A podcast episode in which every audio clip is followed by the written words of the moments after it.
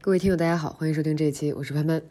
很多人经常会搞笑说啊，你的这个数学是不是体育老师教的？嗯，感觉一直以来数学和体育就是无法兼容的两个学科，呃，那完全无法两全。今天我们的嘉宾是何浩，小时候结缘滑冰和冰球。何浩在大学是冰球队的副队长，他创立了第一个中国高校间的冰球联赛。大学毕业之后呢，他就加入了2022年啊冬奥会的组委会。何浩心中的一个愿望就是可以慢慢积累，帮助中国打造呃第一个自己的职业冰球联赛。啊，他现在担任清华大学体育部的老师。然而，呃，何浩本科是学理论数学的。哎，没错，他就是那个无法兼容的两个非常尴尬的学科的破局者，一位学数学的体育老师。在跟何浩聊天的过程中，我们聊到了青少年的体育和文化课应该如何兼容发展，以及为什么我们要坚持这样的发展。毕竟谁不想拥有健康的体魄呢？对吧？我们听起来。哎，潘学姐，您是那个？潘学姐，这这整的跟个职称一样的。那潘 潘，你是你是压力太大。你是本科是在美国？对，Wisconsin Madison Big Ten，所以说也是一个 damn 非常重视体育的。对对对，我们的我们的体育那那简直非常的重视。那里头出了一个球员，我之前挺喜欢。哪一个球队的？就是 Wisconsin，是冰球队。冰球队。OK，谁？对对，一个小矮个，叫什么？呃。我忘了，那没事。你这也不行啊，这不行，对，没记住，没记住，就记得他打挺好，因为他个儿特矮，然后打特好。是，大家好，欢迎收听这一期。这个我我能先请何浩你主动介绍一下你自己吗？哦，大家好，大家好，我叫许何浩，然后英文一般都叫 Bob，然后这也是大部分我的朋友还有同学们都这么叫我。呃，然后我现在是刚刚从清华大学苏世民书院毕业。然后六月毕业以后，然后 七八月，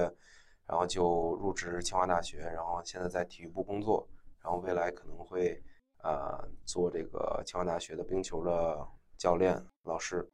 冰球教练，你这 Bob 这名字是怎么来的呢？就是你从打小就一睁眼睛就 就爹娘就给附上了 Bob 这个名字。对，这个不是不是我的那个 passport name，但是 这是我那个。对对对对，是我那个小时候幼儿园的时候老师给起的。幼儿园时候就用上了。对对对，所以就一直用这个，然后后来也觉得挺有意思的。但是这还有一个挺好玩的故事，就当时我是不知道这个 Bob 这个名字，因为我一直从小在国内上学，一直到高中。呃，读完国际部在北京，然后之后才出国读的本科嘛。嗯。然后到了美国，我上的是一个很小的 Level 二的这种 college，在缅因州。然后当时去那儿以后，然后很多同学就像潘学姐说，问为什么叫 Bob，这么多名你都可以挑。然后那个我就说的这个原因。然后后来他们说，在这一代的这个。就咱们这一代很少有叫爸爸的，好像都是老老头子什么的。就是你你你起的这个名字，就比如说什么国庆啊，对对对对，就类似这种感觉。哎，秀莲桂枝这种，有点，对对对，就对应的是这感觉。但后来我又就是右脑又一想，觉得也挺好。这样的话就 make me special，就是没有其他的不重名，不太容易重。对，尤其在这个一个小学校里头。对，是比较 old fashion，对吧？就比如说女生可以叫什么 Julie 啊，啊，什么 Susan 这些就比较容易记得住。对，是，所以。在你的成长过程当中，对我，我要先画一下重点。Bob 现在是在做体育老师，嗯嗯，对。你是，咱从后往前说呗，你就为什么跟冰球就干上了呢？这个是怎么来的呢？嗯，第一次我其实从小就是从三岁开始滑冰，然后六岁开始练专项就是冰球，然后六岁就确定冰球了。对，六岁就开始就是好好的练了。你是怎么就滑冰？滑冰可以干一堆事儿呢？你可以，你可以。就是这个艺术滑冰，冰舞，对吧？对，我们小时候 对，这可能跟我们一开始就是呃，就开始打接触这项运动有关。就是我们都是从北京那国贸那个商业冰场开始接触的。当时的国贸地下一层，对对，地下一层，对对对，就是上头有一镂空，然后可以看到那个上头那个。对对对。对，然后当时是我父母看着一帮小孩就穿着这个这个冰球护具，觉得像这个小盔甲挺可爱的，然后当时就想让我们试试。然后后来呢？呃，就开始先滑冰，滑完冰，然后从六岁开始跟这个教练就开始学这个冰球，然后后来等于一直就是打到了，在出国之前打到国青队，然后到美国以后还也在就是这个这个 Bates 这个学校里头去打这个校队。嗯，对对对。然后当时你大概是从什么阶段就突然发现，哎，就这个事儿我挺有天赋的，因为呢你也可以很努力，但是呢。你就拿它当一个锻炼身体的这样的一个事儿，对。但是从哪一个节点，你就突然发现，哎，这事儿我确实能继续往下干。对值得我去追求。我觉得我可能不会就把它形容成天赋吧，就是因为冰球这东西，我觉得首先是两个方面，一个方面就是个人，就是说自己从小练这个东西；第二还有很重要的一个原因就是大环境。嗯就我等于说，这个冰球这个运动，其实在中国是相对非常小众的一个运动，可能过去在东三省比较相对有有这个天然条 件的地方会有一些基础。但是总的这个从宏观角度来说的话，跟北美、加拿大、美国参与人口数量就少，嗯所以呢，就是呃，导致这个是在中国是一个不成熟的市场，实际上，呃，就是 amateur market。然后，所以呢，大家等于说到了一定年龄，比如说很重要的一点就是到了初中，然后到高中的时候，嗯很多呃就是打冰球的这种运动员，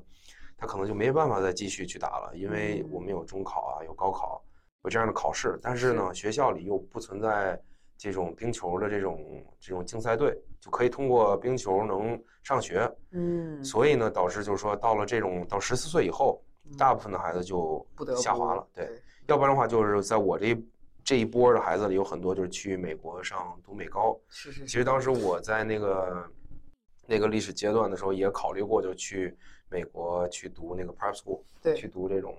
呃私立的 boarding school。对，因为这样可以继续打冰球。对对对，嗯当时我也找了两个这个打冰球学校，也有这个 offer，但是后来还是决定就是说，想在国内读完高中。嗯，呃，一是可能觉得未来如果想回国的话，可能就怕没有很多的这种交交流这种这想种衔接上。对对对对，这种同学啊这种关系，然后还有另一方面就是觉得还是觉得没有那么成熟，对对对对对对，不成熟的你想的可挺成熟的呀。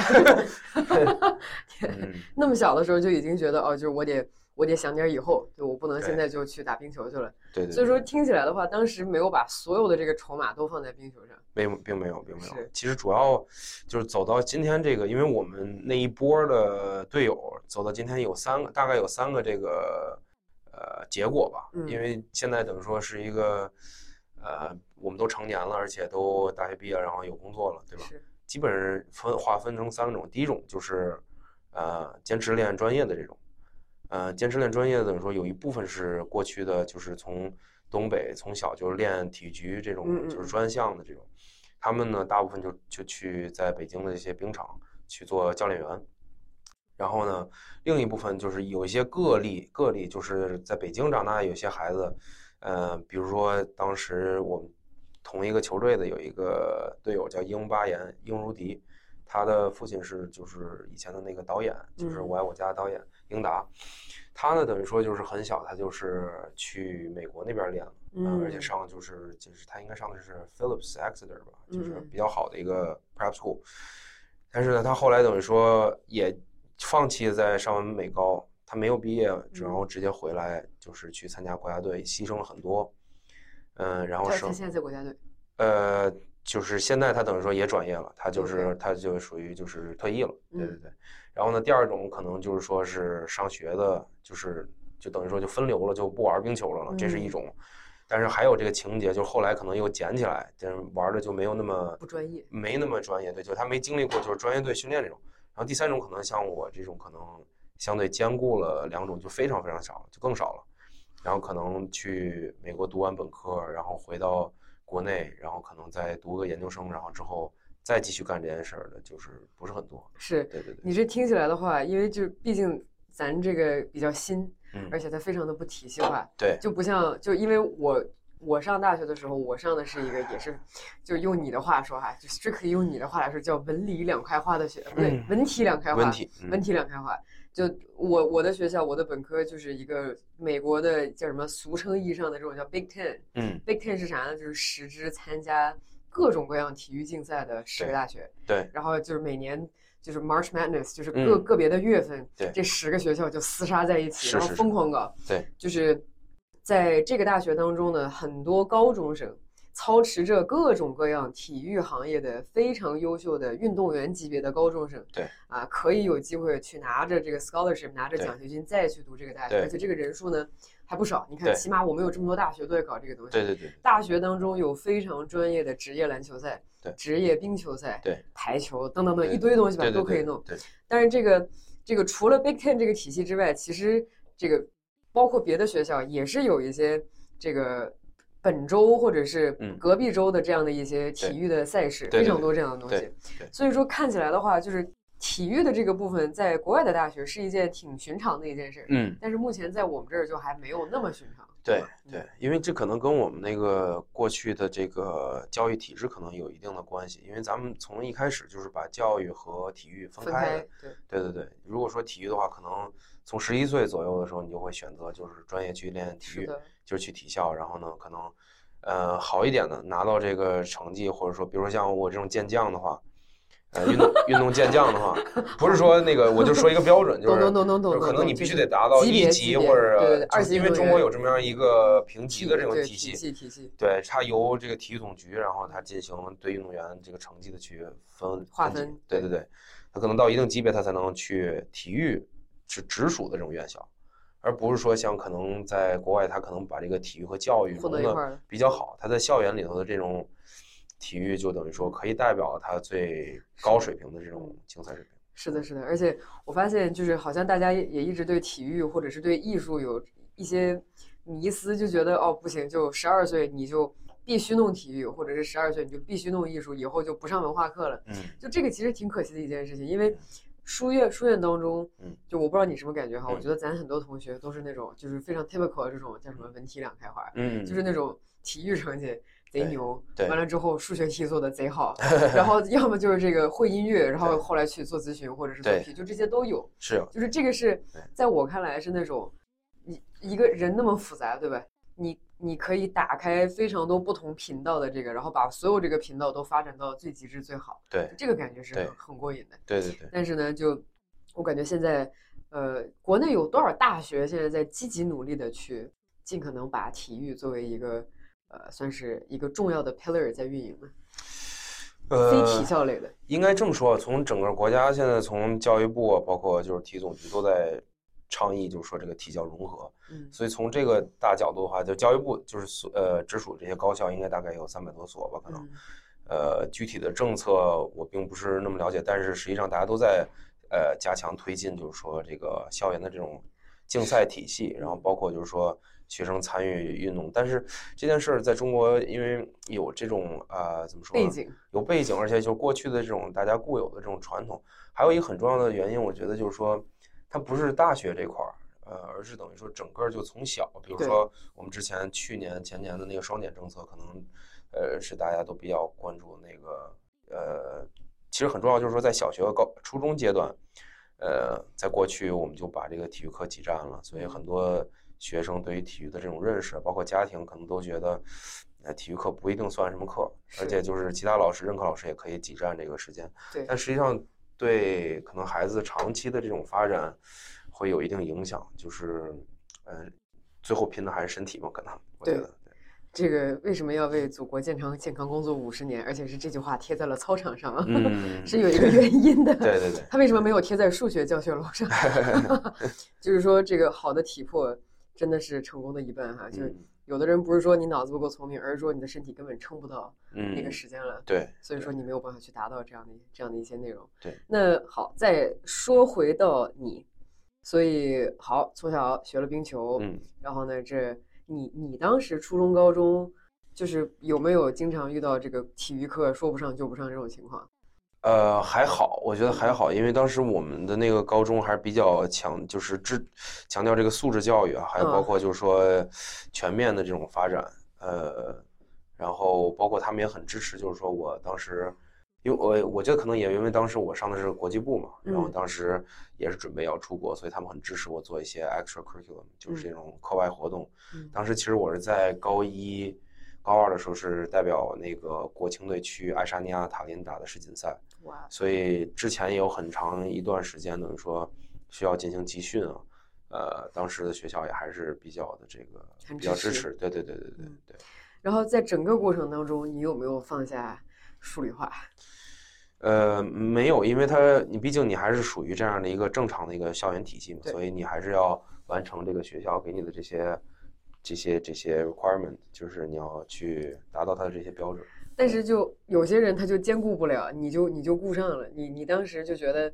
这件事情对于一个高中生的你来说是一个很大的累赘吗？还是我觉得有侧重吧，因为呃，可能就是你需要就是说在比较早的时候，你去选择就是你长远的计划。比如说我可能从小就是我父母可能就是给我的就是教育我，包括我自己的这种想法，可能就是想大学去美国上学。嗯所以呢，这个是一个比较长的一条线，就是很早我就决定可能要去美国，我就知道可能要去美国的学校，他可能需要这一些 requirement，就是他们可能会看重呢不光是学习，所以这样的话，你就会把自己的这个嗯你，时间也像一个 portfolio 一样，对就是你会把它的百分比分开。对，就是说学习不能差，对但是但是学习一定得顾上，但是呢，一定也得把这个这个体育或者是这个这个文体的这个部分给照顾好，兼顾到，或者说就是你要 make yourself special，就是你的特点是在哪儿？对，是。然后冰球它本身是一个特别重视团队合作的问题。嗯，你觉得在打冰球，尤其是比如说整个小学、初中、高中这个过程嗯，就冰球有没有给你一些改变你一些？我觉得改变挺大，因为呃，从小就是说在为什么我后来嗯、打到一直打到就是国青队都有一个很强的一个感觉，因为我们这一代从小是独生子嘛。嗯然后呢，没有就是说就是这种亲兄弟姐妹的这种关系，就是社会关系里没有这个这一层面，所以我更多可能会在这个球队里就是建立这种跟队友的这种之间的这种队友情啊和兄弟情。其实到现在我们到这个岁数，可能我们都很多队员已经不打专业了，可能有的去呃毕业干，有的是当教练啊，有的可能是去做其他行业。但实际上，我们回过来就是这发现这是一个很好的一个圈子，就是从小都有共同的这种经历，呃，并且你刚才提到就是说冰球是一个团队运动，呃，可能就是更多就是说让我们认识到就是在一个团队里大家就是各司其职，而且但是到了未来的社会里呢，我们等于说还是一个这种 feel connected，对，嗯，因为这个冰球，你说各司其职，这个是一个点，就是嗯。很多这种 五人以上的团队配合的运动，怎么嗯。着得互相这个 cover 一下，对吧？对。但是冰球也是挺血腥的一个运动，就在你的整个打球的生涯当中，有没有遭遇过就是不好的经历？我怎么说呢？我觉得的我经历还算是大部分都是比较好的，因为我首先我是一个比较会保护自己的人嘛，对对 对。然后可能最最严重的伤，可能也就是肩膀上可能有一些这种呃韧带的这种拉伤，嗯对，但这些都很正常。呃，而且我也没有再往更专业的这个 level 去打，比如说你去打这个职业联赛，呃，并且中国实际上现在没有就是完善的职业联赛的这体系，所以啊、呃并没有受到过很重的伤。但是就是其实在美国大学打球的时候，会能体会到他们的这种 body contact，就是这种就是身体接触，对对对，嗯其实跟就是国内打球的文化相对不太一样。啊对对对国国内这怎么还儒儒学打球？倒也不是说儒学，就就是就是说肢体接触较少。对，就可能他跟他的这种战术有关，就是美式叫简称叫美式打法吧，美式打法可能相对简单一点儿。OK，对，咱们因为咱们国内就是过去的教练，而且跟我的青训教练有关，我青训教练是一个俄罗斯人，嗯俄罗斯的就是沿用的前苏联的这种冰球的这种理念，他等于说更多的是在一个这种呃传球啊配合，而且就是在场上的时候是无声无息的那种感觉，就是大家互相不 communicate，不不不不讲话？不讲，因为我觉得那那干那怎么办呢？就看对方在哪儿是吗？不，他完全靠的是一种默契，就是他更他更考察的就是说所有人的意识和注意力高度集中，而且高度统一。这我觉得我后来分析，可能是跟当时他们就苏联的这一整个的这种体系和包括意识形态有关。是是是，对，就是他，我我有的时候会跟我们那个队友开玩笑说，他们当时打这个在前苏联打冰球，他们的配合就像那个斯大林格勒保卫战一样。哎呀，我的天！就是前头一个人冲上去以后，拿着拿着那个枪，嗯如果倒下了，第二个人一定会接上。哦天，就如果说他那个球，就就像他那个球，他往后流，他一定会有一个人去跟上接，他不会说漏下。如果漏下的话，是思想问题，不是说是你的运动，思想问题，不是你的运动能力问题。对，这就是就是他们的这种一种打法吧，我觉得很有这种借鉴，但是他需要就是一个球队高度的呃思想统一。嗯，思想统一，包括就训训练水平、技战术水平都很高的情况下才能达到，而且是需要很长时间，一个队伍在一个情境里配合很长时间，至少到五到十年。哎，我能问一个特别弱爆了的问题，就一个一个场上一个队冰球，上场的对手选手有几个，下面等着的备选的有几个。OK，它是这样，就是在冰场上的话，是一个球队有五个运动员和一个守门员，所以六个人在场上。然后这个五个运动员是可以 shift，才可以换的，换位置。换位置对。嗯然后呢，呃，根据最新的这种呃规则呢，等于说是一个球队在正常的比赛只能报二十二个运动员在嗯名单里头。嗯对，然后可能一般会有四组前锋，前锋就三个人，然后之后然后有三组后卫，后卫是两个人，对，大概是这样。然后整个上场过程当中，大家就比如说累了，或者是受伤了，基本上两什么情况会换基本上一呃两到三个这个往返就会累，因为冰球实际上是一个无氧运动。啊？哈对，无氧运动对很多人很多人很多人觉得对对对，很多人觉得是 有氧运动，嗯，但实际上它就是纯靠爆发，就是来回来靠回。爆发力。对对对对对对对 对。它这个爆发力是，就是说击打肯定是起速主要是那个就是启动，就是启动你的滑行。对对对。哦哇天呐，你看你这一波普及，我我真的以为打冰球是个巨大的有氧运动，哎，跟不是足球一样的，那是无氧运动，疯狂传球。对对对，嗯足球还真是一个有氧运动，因为它实际上一直在跑动。对，对对对但是这个冰球的话，你的大部分的滑行都是靠你的冰刀，对所以说你就省了点力气，对对对但是爆发力还是得好。对，必须主要靠爆发力。所以说，那那冰球运动员一天到晚练些啥呢？呃，应该说有冰上和冰下，就是冰上的时候就是专项呃训练，比如说有配合啊，嗯包括有滑行啊，power skating，然后有这种呃 stake handling，就是你的这个杆儿杆儿上的这种技巧。呃，但是很重要的一部分就是在冰下，就是说在陆地上，你整体对身体的这个各方面的这种协调性的这种练习身体，素质协调性还。有爆发，就是有很多这种 weight room，就是你需要呃举铁啊、嗯 撸铁啊，就主要是三大项：卧推，然后硬拉和深蹲。然后还这会这这就是全身了呀。还对，还有一个很重要就是 clean，就 power clean，就是 Power clean 是啥东西 power clean 就是那个抓举，啊，对，snatch 呃不，是那是往上那个那个啊举举到头，对对，power clean 就等于说是啊到这个肩颈，对啊，懂了懂了懂了，OK。它主要是要练到一个力量的传导。嗯，嗯力量的传导，我天，不愧是体育老师，这个用词都 非常的精确了，已经。力量的传导，对，所以这个当时这个，所以说你当时在最开始你的老师都是俄罗斯，就是这种苏苏俄派系的，嗯然，后后来到了美国之后，你当时觉得你的打法就是有水土不服吗？或者是就有一定的，因为其实呃，在过去我那个青年队的时候，呃，我们那个在冰场上，就是在场上的这个沟通不是那么多。嗯对，但是在在北美的这种打法，他都强调就是说 you gotta communicate，就是大家在场上就互相喊着。哦对，后来我，我简单的理解为就是说，你像就像在战场上你调乱对方的频道一样，因为你在喊的时候也在扰乱对方的这个频道，哦，所以他一方面是等于说在提醒，就是说你的队友你的位置在哪儿，嗯，另一方面等于说你也在影响你的对手，啊，对手对手对对对，所以是一个很好玩的一个，就是呃两套体系不太一样。嗯，对你你自己现在会比较偏好哪一个体系吗？我我觉得我个人如果我打的话，我实际上我之前还真的分析过，就是为什么北美它是打的很 simple，它就是叫 play simple，就是包含在蕴含在它这种 communicate 这种体系之内，它还有呃很多就是说把这个球呃简单的等于说就是先出区，出区以后呢，然后呢就是运动能力强的这个两个，他一般打二幺二这种，就是两个人前抢，然后呢一个人在中间留一个，，嗯对，然后之后呢他可能把球传上来直接就打门。嗯或者是他有的人就是把这个球带到对方的这个攻区，呃，对方的守区，就是你的攻区，就直接先打一次门，嗯，就先 shoot the puck，然后那个，然后你再去抢球。这个取决于他们的这种滑行技术啊，和包括他的身体非常强壮的这种技术。但是，呃，像前苏联的这种打法儿，它也有自己很很巧妙的地方，就是它实际上你再把这个球在全盘的像一个全盘，你一直在这样去带动，然后呢，直到对方出现一个破绽，然后呢，哦，等于说就直接就是一打零了。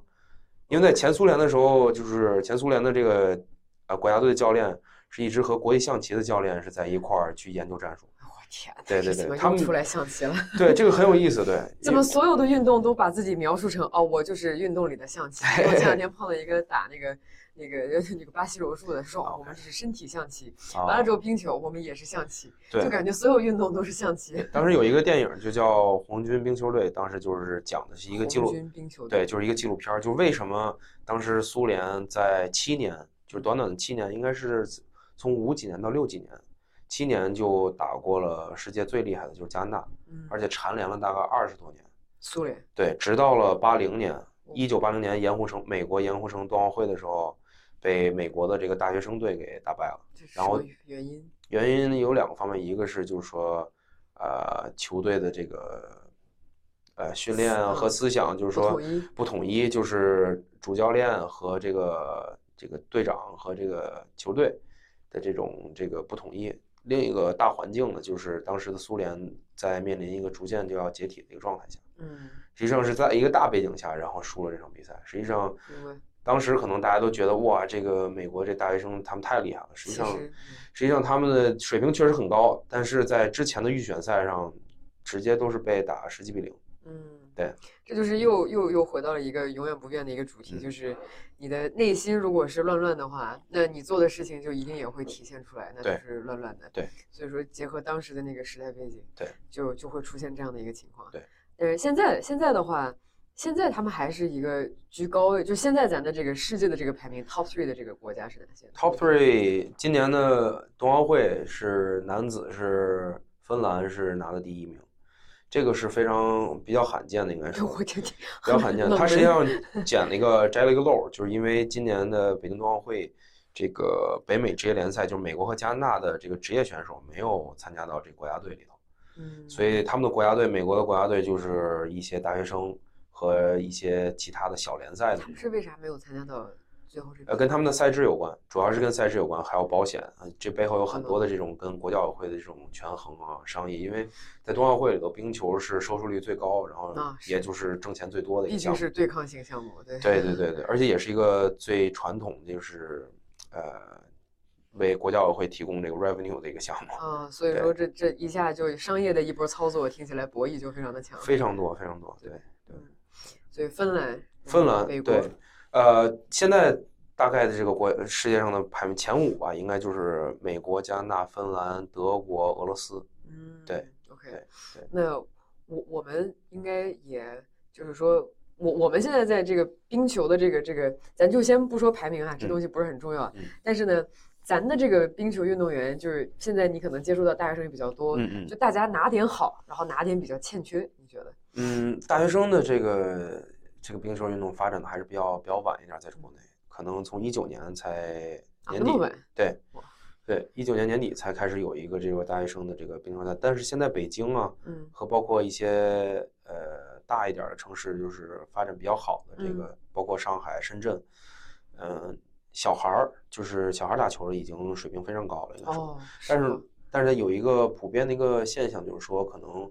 最关键的还是就是说你需要有一个成套的这种体系去发展。对呃，要不然的话，可能你只是专注于你的这个你这个功练的怎么样，但是你可能在这个对这个运动的理解上，并没有达到就是说国际的水平。嗯，嗯运动的理解怎么讲？比如说你对冰球规则的理解，嗯和就是说根据这个规则对于你这个战术的这种去安排，嗯包括这些孩子到一定年龄以后，相应的比赛减少以后，他对呃很多就是处理球方面都不太成熟了，会。明白，就是说会会比划，但是没有在思考这个球应该怎么样打得更好。应该这么说吧，咱们可能呃，咱们国内的孩子就是如果练得好的一点呢，在十岁到十二岁，在全世界都是最好的。哦，对，这么优秀，但到了十四岁就是一个分水岭，直接下滑。因为到了十三、十四岁开始，就是在美国、加拿大，包括俄罗斯嗯这些国家，他们就会进行就是很成体系的这种赛事，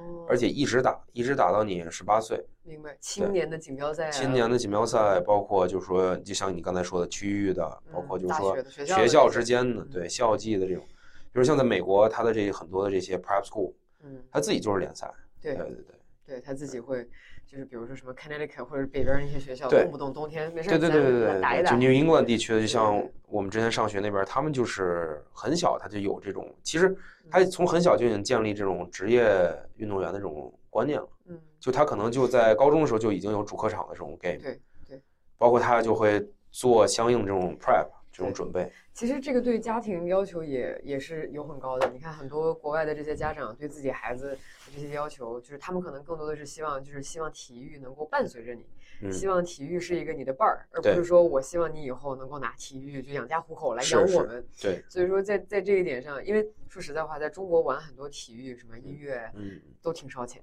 是，然后这个当每当爹娘去付出了这么多时间、这么多钱之后呢，就是说他他就想说，哦，那那咱是不是稍微认真的去看一下这个以后的这个 ROI 怎么样？嗯，但这这这很难去完全不想这个东西，但是一一旦这个东西出来了之后，其实他就已经感觉就是一些压力就已经来到这个孩子身上，嗯，然后就又像刚刚你讲，十四十四岁之后，好了，出现了一个空档，对，那就更难去让他去走，可能这就是为什么。也许有更多的人可以去接触体育，嗯作为一项锻炼，对，但是因为现在目前的这个 system 还不够健全，嗯，然后导致大家可能还没有走上呃这条路子。对，对你觉得这个体育或者是冬天这个运动的这个这个宣传，就是怎么样？大家都这个对这个事情感觉冬奥会之后热情嗯很高涨啊。对，其实冬奥会还是就是你从宣传的角度来讲，有非常巨大的作用。举一个很很小的一个例子，啊，就是在之前冬奥会之前，如果你搜索这个冰球这两个词，呃，比如说在一些媒体平台上，你可能只能搜到就是冻 whisky 的里头的那个冰冰真正的冰球，对，不，它不是一项运动，太旱了，对就是一个冰球子，对对对对，圆圆的那种，可以对对对。可以放酒里的那种。对对对对对，但是在冬奥会之后，可能更多的人知道这是一项运动。嗯，对我觉得这个是一个很大的一个在观念上的转变。呃，就可能你以前完全没有觉得这是一项运动，然后很多人在他的脑海里头有着这样的一个 concept，这就已经很重要了。我觉得，因为不是说所有人 you have to play hockey，就是你你每个人你都得去 practice。关注也是一种参与，对。关注也是一个很重要的参与，而且当你这个关注多了以后，你就会 build up 你这个愿意去尝试的人。是的，是的。是对，，其实最简单就是当时我父母他们也不是自己去打的人，我刚想问，对对，所以他可能会想让他的孩子去尝试这个运动。对他他们俩玩任何比较哈阔的体育项目吗？呃，他们不是运动员出身，不是运动员对，不是运动员出身但是。就是就觉得不，就是 Little Bob，你必须得 冰冰球 其实这个还是有一定，就是说我母亲她比较坚持这个，体育，呃，嗯就是她觉得你要坚持一一个一个事情，就是说你要做，而且就是说，其实她觉得你把这个事情一直做，当你做好的时候，你就喜欢干了。嗯，对做到极致。对对对对。哦天哪，说的好有道理。他是在你几岁的时候跟你讲的这个话？呃，就一岁呃我记得特清楚，就是在我 大概学冰球，可能就是七岁，可能八岁，就是刚刚一年左右的时候，那有一个你想放弃的那个时间，嗯，因为因为当时就也搞不明白这球怎么打，实际上，然后呢，每次就痛苦。对，因为当时在更早的时候，教练也不会跟你讲这个什么规则，你就跟着一帮小孩去打，然后呢懵懵懂懂的就在那玩儿。然后呢，因为我等于说从上冰到开始打球，你首先你滑冰的时间没那么长，所以导致你脚底的功夫没有那么好。然后呢，有一些孩子就会比你好很多，嗯，你就心里其实有的时候就会有一些。对，你会 feel off，就是，但是呢，后来通过就是说，那个我妈也经常就是说去就是跟我谈心对心理建设，对我天，你妈妈好伟大！对，没有你妈妈就没有今天你的这个，哇，天哪，好酷！对对对，所以嗯就是说，他还是在这中间，就是对我起到很多这种积极的作用，是，包括后来呃一系列的，都通过很多的这种课余的时间，就是放假呀，嗯，去国外去训练，是去美国、加拿大去训练，对，你这感觉就是一冰球界谷爱凌啊，你这 对可以的。那你当时才七岁，你妈妈就已经跟你讲了这个做什么事情一定要把它做好，对不要半途放弃。你当时真理解这个话？它有一个前提就是说，就是一方面就是说，呃，你要以这选择一个事儿以后，你就要就是坚持下去，然后另一个还有就是说，既然是你自己喜欢干的事儿，就你要把它做好。对，如果说他就问你，如果你真的不想就是打这个，OK，那明天咱就不玩了。对，但是就是以后也不会再继续玩这个。然后当时就我还是有7岁的你，留念留恋的嘛，就是对还是喜欢打就你。那么小，然后你当时仔细思考了一下，说不，我还要打。对对对，哇，天哪！那就想办法呗。就是你的这个故事跟莫老师学琴的故事几乎是一模一样的。嗯，就是到了某一天，就他也有那种就是觉得过不去这个坎儿的那种、嗯那种日，他记得非常的清楚是哪一天、哪一年、哪一月、哪一日。嗯然后呢，他他爸爸就过来找他去聊，嗯。他说我我们明天可以就不学了，嗯。就是你不用走这条路，嗯，但是只要你喜欢，而且你觉得你值得坚持，你就好好做。哦，对。天呐！然后他后来应该当时他应该十五还是十六，比嗯你已经比你大不少了。嗯。然后他仔细思考一下，觉得这个事情是是他自己内心发自内心喜欢的，嗯，然后就结果就继续就继续练，一直练到今天。他包括现在每天会至少练一个小时，至少练一个小时。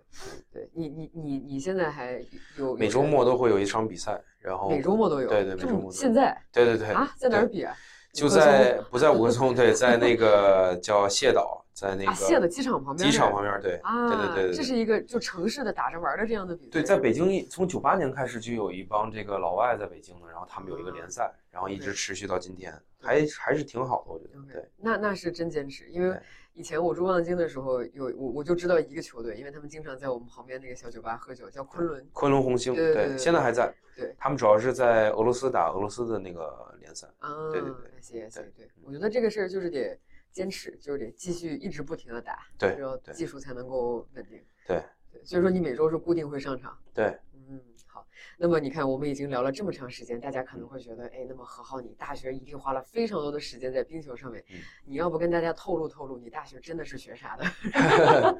就我本科学的是数学，对对对，就是不行，你你能让我先把这个梗讲完吗？我真的是，我就为了你这一期，我憋了好长时间了嗯。就很多人都说你的数学是不是体育老师教的？你跟我是反的。对对对你的体育是数学老师教的。对对你，你当时就怎么就选了这个专业呢？嗯，其实比也是一个比较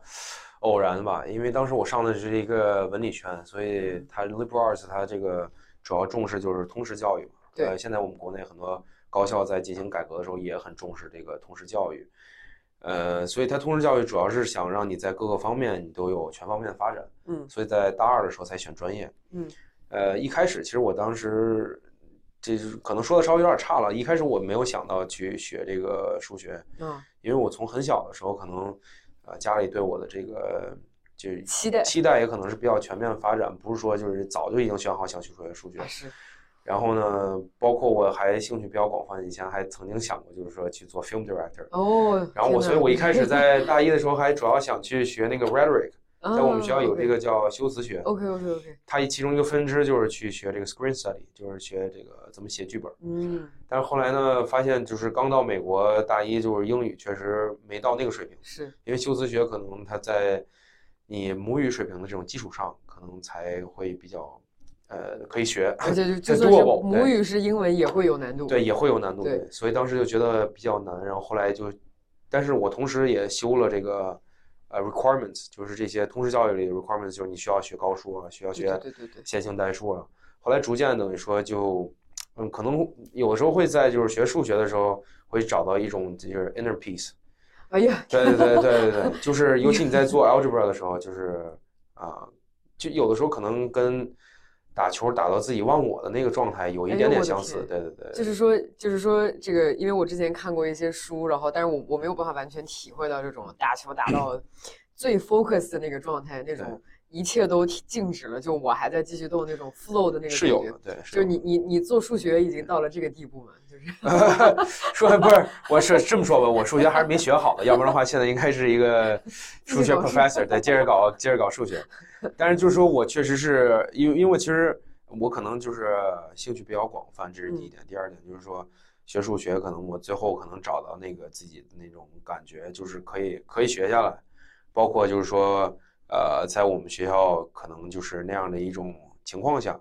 呃。就是我们学校等于是学纯数学，不是那个 apply mathematics。是是是，它很多情况，它对就是 theory，theory，对对，它对于就是说具体那些数字可能没有那么大的苛求，但更多是让你对这个数学有一定的理解。对对，而且毕竟它是一个本科的一个一个，并没有就是说到达研究生的这样的一个深度，所以当时我觉得就是学一个数学，可能对这个全方面的东西的理解都会有好处。我、天，你你当时就就这这也是因为我当时没有学数学，你觉得在学数学的过程当中有帮助你打球吗？啊，这这个帮助我觉得没有那么大的联系。啊，对对，对但是就是说，我觉得可能因为我当时我们球队也有几个队友也是学数学啊的，的他们就是大部分都是数学和经济吧，经济比较多一点，哦对对，所以可能就跟大家沟通起来，就是一块儿上课这种 team 的感觉会好一点哦。天呐对对，对你。们这就是一个学霸不球队不不不不是，因为实际上这个学数学搞体育这事儿，只是说在中国是一个比较冷门的事情，冷门的事情，对。但是在国外，很普遍很多高中的这种这个数学老师都是体育老师，是真的吗？很多啊，很多的这个教那个橄榄球、football 教冰球的这些，包括棒球的老师，都是同时兼职教数学和教物为理。什么呢？可能我觉得我思考过这件事儿，我觉得可能一方面是因为他们的就是人少，首先他必须得数学老师的人少不是就是所有的人少，整体的 population 少，就是少。对，所以就是说你就必须得一人兼多职，天呐，然后可能更多的有的就是怎么说呢？可能呃参与运动的人，他的就是说可能。有时候就包括他研究一些规则啊，可能嗯他去安排一些战术，可能理性思维多一点懂了懂了。对对对对对，我天呐，所以说。就是当我们经往往惯常在取笑数学和体育之间的关联的时候，这个是在国外非常的行得通。对对对对对 对。然后包括大学当中，大学当中应该没有什么。大学当中，就今年诺贝尔奖，对，其实我觉得也是一个特别搞笑的一件事情，嗯，就是当然就 Brian May 你应该一定知道，，对，哥们儿就是一个搞天体物理的，然后又是个摇滚歌星，是是是。所以我觉得就这件事情在在中国之外的地方就是一件很正常，就是家常便饭，对吧？就是大家都有这么多愿景，那你就去实现就好了。对对对，所以就我我我其实就特别不想看到那种，就是因为比如说艺术也好，或者是因为体育也好，就只能去走上这条路，对然，后一其他的一切全部都荒废掉了。嗯，万一对吧？搞体育的或者是搞艺术的这个人是个数学小天才，是对对？也完全是可以去落实起来。对，但这个可能还是需要我们国家整体的这种推动，对呃，包括顶层的设计。嗯，顶层的设计，对对哎，对对对对，哎，来到了这样的一个嗯地方。嗯所以当时在大学的过程当中，就非常乐呵的，一边学着数学，然后跟队友一起学着数学，对下课打着冰球，对对对对然后就这样学完了。对。那当时你为啥不留在美国继续打球呢？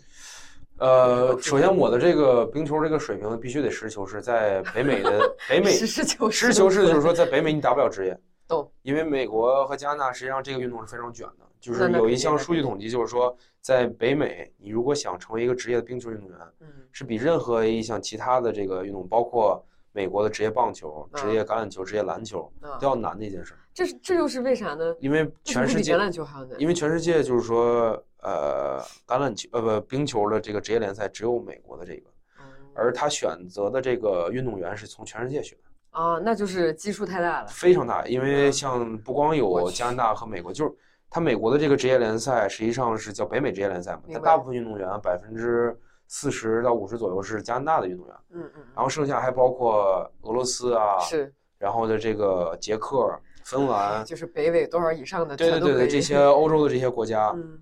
都会有。但是你像比如说橄榄球、棒球，主要是就美国美国本地来去对选，，就是对本土 American。football。对，就是你现在的这个日常大概是啥样呢？作为一个清华的体育老师，呃，就是每周的对，就是因为现在我们的这个冰场还没有就是完全的竣工，所以呢，先室内的嘛，室内的室内对对对对，因为在大概九十年代的时候，清华的领导有一个这个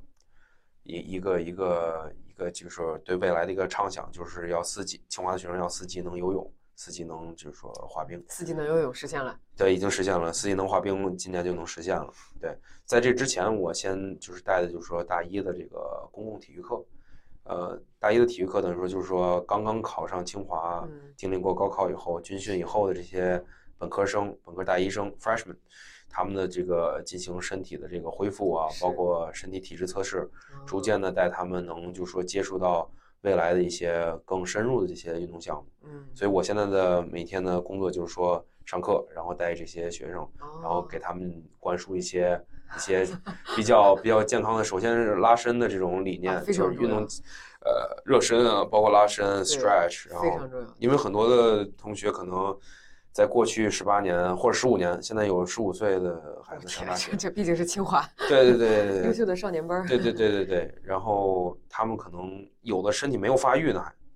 就没长全，没有对对对，尤其男生可能呃从十五岁才开始 全面的这种啊，发育，对对对对对，才开始长肌肉，所以他们需要一个正确的这种运动的理念，对包括从很多就是可能过去觉得没有这么想过，或者说没这么练过，嗯。呃，从头的这样的对他们的一种所以说，你就相当于是一个非常重要的，他们能够正确练习、正确认知自己身体 capability 的一个第一道门，是这个意思吗？我觉得属于也确实是就是一个 influencer，就是你在影响他们，就是说你每天站在这块儿，虽然说它是一堂体育课，但是你在就是说呃，在清华的这个体育课可能会跟他过去的这种小学、初中、高中都不太一样，啊而且重视程度也不一样。那是清华可太重视体育了，对，就是清华有点过分重视体育了。我我我觉得没有过分，因为确 实每一个孩子他的这个培养，实际上都耗费了巨大的这种是家庭啊、社会的这种这种资源资源啊，我们一定要让他就是说，茁壮成长。咱们咱说就是说，可能具体一点，就是说你每一个人，我就是想自己过得就是好一点，那你也要过得就是说比较有质量，健康对，健康有质量这样。咱就是说，能把大一新生体育要达标的这个标准讲讲听听吗？对，说可以说个大一的，可以说个毕业的，看看哪个比较简单。呃，毕业现在有一个新的，就我们恢复的一个，就是说大家必须得掌握就是游泳这项技能。是呃，所以从大一开始，就是如果不会游泳的，我们就会有专项的这种老师去教他们。一个一个教，就呃，必须都会。必须都得过这个这个这个这个游泳课。对对考对考的是哪一哪一种泳姿呢？还是都考？呃，就是仰泳、蛙泳、自由泳蝶泳、刨狗刨，只要能游下来，其实它还是更多的是一种生存技能。嗯，明白明白。对对对，因为确实是有我们的有同学可能基础相对差，或者以前在过去没有这么重视，就完全不会这项技能，这是不可以允许的。对，啊，对对对所以说大家就得死命的去学游泳。也不需要死命，你就是需要掌握这项技能。它实际上就像你骑自行车，明白明白。或者说你任何的一项生活技能一样，是你必须要掌握。就是说这五个里面，只要你会一个，然后能顺利的游游下来，对游下来就可以对对 OK。但是我感觉我之前的一个感觉，我觉得就是清华的每一个操场，几乎每一分钟都是有人在运动的。啊，对清华的所有的操场，我当时的直观感觉就是，每一个操场都任何一个时间，我早上六点去也好，晚上十一点半去也好，都有人在跑圈儿，而且不是一个两个，是好多人都在跑。对，清华大学确实是对于体育的这个文化非常的注重，也跟过去的西南联大呃西南联大，包括过去的领导，就是最早的这个体育部的主任叫马约翰，嗯他等于说是在啊、他等于说是呃很早之前在这个中国普及这个运动健康的一个这种呃先行者，而且嗯他等于说用这种身体力行的方式，他自己首先身体是非常棒的。嗯他四季四季如春，他冬天的时候也不穿这个棉袄，他就是啊，这么厉害，他他不是说他就穿单裤，而且就是因为他从小是上上的教会学校，嗯而从小就接触这种运动啊，包括他对运动，他有一个很重要的一个论述叫体育的迁移价值，他认为就是体说育的什么价值？迁移价值，迁移价值。他觉得在运动上的这种成就可以迁移到社会，包括你生活的方方面面。当然有，非常就是在你身体上的这种呃成功，可能会导致你在精神方面的方方面面嗯进行一种改变。所以呢，他等于说是他的这个呃创造的这种一种文化吧，包括现在我们还在打的这种马约翰杯，对。其实也是在纪念他的这种 legacy。对，他留下的这种理念，包括后来我们有一任的这个清华大学校长叫蒋南翔，哎，他提出来就是说，至少为他当时提出这个话的时候，是在马约翰，呃，应该是在呃七十还是八十岁，但就是他的生日的时候提出来，就是他提出说要我们的同学要向马老学习，要这个至少健康，呃，为祖国工作，至少为祖国健康工作五十年，嗯，对对对所以说这个话是这么来的。是这么来的，我终于知道这个话的出处原来是这个样子了。对对对对对我想说，哇，谁健康工作五十年？因为 咱就是说，大学平均对吧？大二大三二十岁，健康工作五十年，对，怎么着到七十了，七十多岁了。对对对。然后，因为清华是我真的是唯一一个见过在国内师生的平均体育体能极强的一个一个一个学校，而且你说很多学校做那种体能测试的时候，就是就是混一混就过去了，是，然后或者是比如说体育规定跑圈儿，然后大家就不跑，或者是对。一个人跑好多。在清华不能带跑步，就是你必须得自己去跑，这圈儿必须得长在这肉得长在你身上 是，对对对对对。对。对，这种严谨的程度嗯。而且我不得不说，我当时我觉得。就是我可真的是低估了大家的这个体育能力，因为就是咱不是秋季有一次运动会，然后春季又有一次运动会，对对对，然后春季那个运动会的时候，当时学校里面人确实不是很多，所以说当时我就被抓去去搞体育 然后我我想说我不是不能搞，但是我毕竟这个身体不如从前哈，然后然后我说那就那就试试呗，然后当时我看所有项目里面就是长跑啥的那就算了，对吧？以前都不考这些，对，然后我说那我就那我就上一个我能行的，我想说那我跳远去吧，好我跳远。我是那种高中的时候立定跳远可以轻轻松松跳到一米八、一米九的人，哦，然后就觉得在跳远上就自己觉得还是可以的。对好了，清华把这个难度给加大了，我们跳远跳的全都是沙坑。对，然后呢，这个沙坑还是你不能，就我没练过这个，你知道吗你跳沙坑不能往后坐，因为你坐了的话，就算你屁股落地的那个地方了。对对对对，所以一共每个人可以可以跳两次。然后当时我可真的是小觑了我的敌人，我周围所有排队的女生基本上就就一米五几，啊或者跟我差不多一般高，我对说哎轻松，对不对？对，咱怎么着？然后我当时我就震惊了，因为我当时倒数第三个跳的，前面每一个比我长长得小只的女生，我感觉她到沙坑前的那一刹那，她飞了起来，然后 然后她落地的时候两米四，两米五，我说是不是说跳沙坑就是会远一点？万一我也能跳两米三？后来我发现我还是一米八，然后就没有，就就真的这个事是挺有难度的，而且大家体能真的都非常强，嗯就是每一个人都对就是就感觉随随便便你在这个对清华男生本来也多，对然后你不要以为这男生学了工程之后他就不搞体育了。是，你随便在任何一个清华的 engineering school 里面抓一个抓任何一个学生出来，人家八百米的速度都已经不在话下了。对，这很强。我觉得可能也跟就是学校这个国际化交流的一个就是比较比较多的这个嗯有关，因为其实呃可能在疫情之前我们有很多的这种国际化的交流，然后可能更多也向国外的学呃大学学习就是这种体育的这种氛围。对，所以就是比较国际化接轨，会导致就是说在学校的这种体育的氛围会很强。是是是对，体育的氛围很强，而且这个体育的氛围强是一方面，另外一点就是大家对输赢的这种观念，就是你真正去，因为清华比赛非常多，对就几乎全年哇各种各种什么足球的、篮贯球的，穿全年，对，贯穿全年。我想说，哇，这表太密集了，简直对！我当时还真的是勉为其难哈，当了一下棒球队的队长，这辈子没哦打过棒球。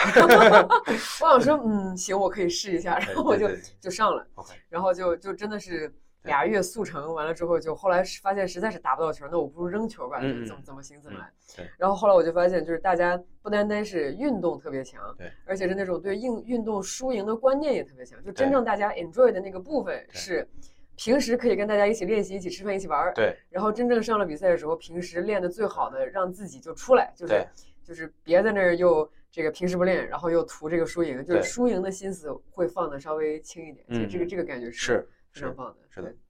你当时有参加任何的？你就冰球是吗？呃，我当时因为呃，当时在那个上学的时候，主要赶上那个冬奥会，然后呢，很多的时间是等于说在筹办那个冬奥会的过程。嗯，呃，但是我当时也参加了马杯的一个项目，就是轮滑冰球。轮滑冰球。对对对，因为就是用地冰球呗。对对，就就是旱地冰球，其实对，就是用冰球规则，然后在陆地上轮滑打，那那感觉应该不太一样吧？差不太多，差不太多 OK。对对对。感觉咋样？当时呃当时是咱同学都是都是队员。呃，反正就是我们当时组建了这么样的一个小的一个球队，然后打了一下，成绩还是挺好，咱们是冠军。什么叫对 凡尔赛？对对对，因为因为这个运动也是是就是跟 那个滑行有关嘛，所以可能就是说，在大学阶段的同学可能还是没有接受过专业训练，可能还是稍微初级一点。是对对对，是是你你所以当你当时你当时找的队员是之前有打冰球经验吗？还是说基本上都没有？有两个是有的。哦真的有因为咱们不是有国外的同学嘛？对对对，有有一个美国同学，他是那个叫蒙大拿州吧，嗯嗯，Montana，那真的就是只有冰球了。呃，就是又冷，然后又中部，然后 没啥都没有没有什么事儿干，然后就，对他高中的时候打过，哦，但是呢，其实水平也就还好，还行还好，嗯对对对对对，没有说特别突出，嗯但是呢，就是我们当时玩儿玩的很开心，像你说，就是说这个竞争是一方面，然后呢，包括但是其实大家组织这个过程，呃，参与的过程非常开心，嗯对对对，是，哎呀天啊，不得了！行，好嗯呀，那那那最后大家其实一定想知道，就是说，你看这个哎徐老师啊，这么乐呵的一个体育老师，就有没有有有任何可以就是大家怎怎么样才能上到你这个体育通识课呢？或者是关注到你的这个体育的通识的更多的这样的内容？如果在校内的话，就是我前两天还在编写，就是大二、大三、大四的这个呃这个公共课，就等于说在学校的这个学生可以选择这个课。嗯呃，其他呢可能可以通过协会的方式，就是说，呃，清华大学这个冰球协会，然后可能嗯能了解到更多，而且就是在未来，如果说，呃，这个疫情之后学校可以开放的话，可能会有一些一定的活动，可嗯能，会参与进来。好，真好，这个运动运动令人快乐。嗯，对，然后运动也是特别值得坚持继续往下的这样的一个呃人生当中非常重要的一个部分哈。嗯好，那哦那我希望大家都听完就别听播客了，赶紧运动去吧。对，嗯然后 好，祝大家都健康，拜拜。拜拜。嗯好，你继续。对，刚刚你讲你讲说就是为什么人每天得运动，或者是说哦为什么人得运动？有很多时候就是大家可能工作很忙的时候，觉得就是我在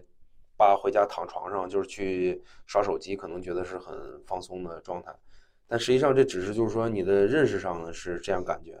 但是从生理学角度上，包括最新的这种运动科学的研究发现，就是说只有你在运动的时候，你大脑是在休息的，嗯而你大脑在休息的时候，实际上是在缓解各项机能。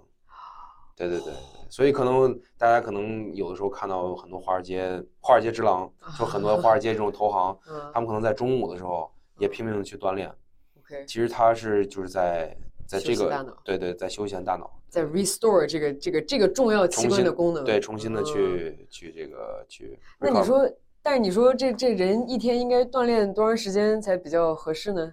其实如果说普通的话，呃，举一个比较好玩的例子，就是我们这个苏世民书院的这个院长、副院长，他们其实哪哪哪一位啊？呃，就是嗯潘老师哦和那个钱老师，他们其实很多时候就是没有那么长时间去锻炼，但他们就是去跑跑步。哦，钱老师太 fit 了，简直！钱老师对这么大岁数，然后人家也是数学，哎，人家也是数学系的老师，对对对就巧了，今天这数学和体育本来一家亲，然后但钱老师确实有在跑步，在运动，对对对，所以以就是说，你如果实在没有时间跑跑步，这样的话，可能保持三十分钟每天，嗯，都会是一个很好的一个环节。嗯，因为就是当你真正，但是有的人他喜欢一边跑步一边听音乐，听听播客，听这个那，这还算休息吗？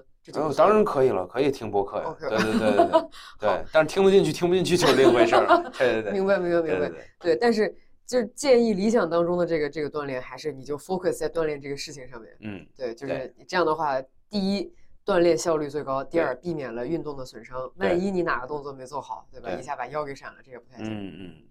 如果说复合性的运动，最好是比较 focus 状态。嗯对，那你现在，咱就是说，作为体育老师，你你是怎么除了每周末去打球，你周中会干些啥呢？得去做一些 weight room，就是去练练腿啊。对嗯对，因为可能对于呃男同志方面，就是很多有的时候可能就是比较累的状况下，其实不是你的就是说思想上其他的方面，就可能抑郁啊这些 emo 啊没有，实际上你就是你该 work on your legs。嗯对你，因为它其实就是你男性分泌就是说睾酮素，啊，对你就是有的这个民间比较好玩，就是说，就实际上你腿是你的生命的根源，哦，对你一定要 work on your legs。我天呐，所以说就是你要是 emo，感觉心情不对的话，去蹲蹲腿。你最简单，你如果没有去健身房的习惯，你去做一些蹲起，都会有很大的。就就是深蹲。深蹲、深蹲，哦或者说你呃深蹲跳这样的话，哦所以说，所以说，所以说做深蹲这个事儿，负重做深蹲是有科学依据的。是有科学依据，的。天呐，这么厉害！还有啥别的小窍门 就比如说做硬拉的时候，就是，但是但是不得不说，就是你我我不知道这科不科学哈，嗯但确实那种每次运动完之后，尤其是那种浑身大汗、精疲力竭的时候对，是极开心的。是就就比如说我周末这不是骑了一个五十多公里的一个车嘛，虽然说我全程非常痛苦，对，但是我骑完真爽，非常开心。，对，其实现在有很多就是因为呃，包括现在科技很发达以后，嗯呃，包括前一阵很火的这种元宇宙的概念，很多人都是在去就是去探讨，就是说神经和肉体之间的这个关系。多巴胺啥的。对对对，就是说，包括就是你在运动之后，你就神经真正的逃脱了你这个身体的束缚的这种感觉，其实可能就像你刚才说，大汗淋漓以后的，你对于的那种畅快的那种感觉，嗯，也有很多的这种研究在做。对是对对对。真棒。嗯所以说，就是那那那就更具体了，那你就大家请放下手中的博客，赶紧去做这个 深蹲，然后对对对保你每天开心。对对对保你每天开心。对。做